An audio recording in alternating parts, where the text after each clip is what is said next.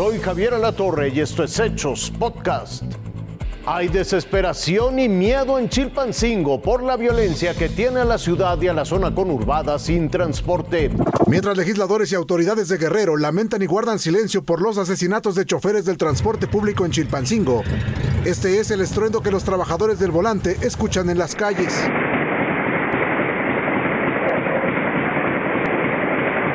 La balacera que se escucha es la que le arrebató la vida a Alejandro la noche de lunes y que mantiene hospitalizado a Leonardo. El impacto del ataque inmovilizó nuevamente a cientos de ciudadanos. Chilpancingo lleva más de una semana sin transporte público. A pesar de la llegada de cientos de elementos de seguridad estatales y federales, ningún chofer quiere convertirse en la séptima víctima del crimen organizado.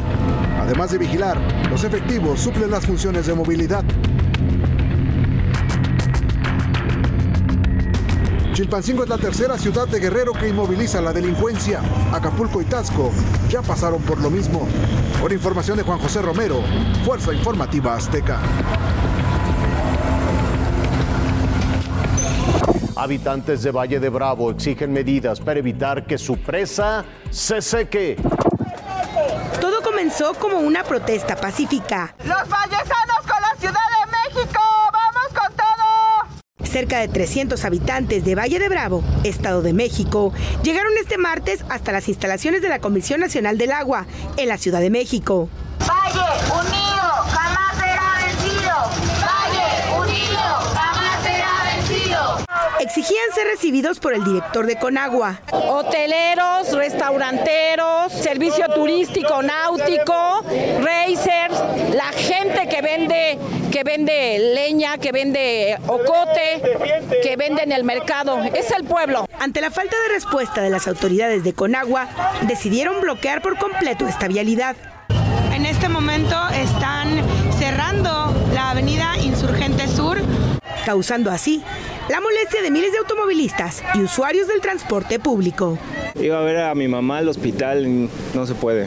Están en su derecho, pero también sin afectar a las personas. No voy a llegar, llevo como cinco minutos caminando, pero no voy a llegar. Representantes de la Secretaría de Gobernación acudieron al lugar y tras dialogar con los vallesanos, decidieron pactar una fecha para la reunión. Miércoles 21 de febrero a las 12 horas en instalaciones centrales de Comisión Nacional del Agua. Estuvimos de acuerdo en primer... Esto es una primera instancia, si no logramos llegar a los acuerdos que necesitamos llegar y que estén firmados, haremos otra movilización a donde la tengamos que hacer y con muchísima más gente. Luego de tres horas de bloqueo, la circulación de esta importante arteria de la Ciudad de México fue liberada. Lucero Rodríguez, Fuerza Informativa Azteca.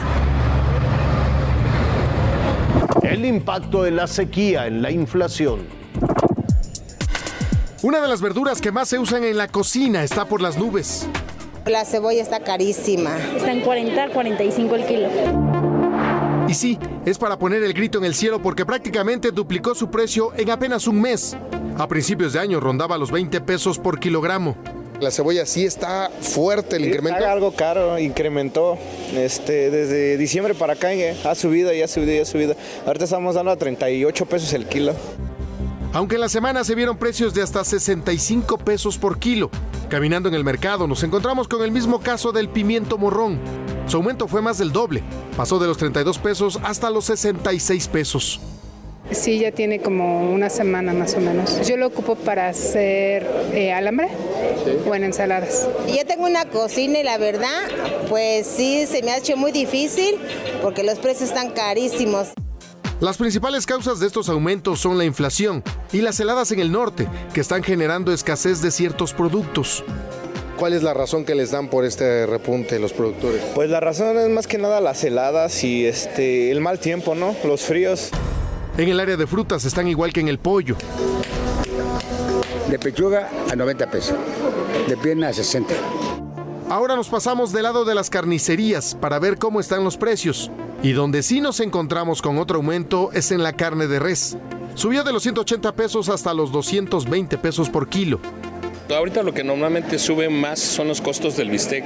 Como el retazo en temporada de calor se estanca, es la demanda es el bistec y es lo que más sube en esta temporada de calor.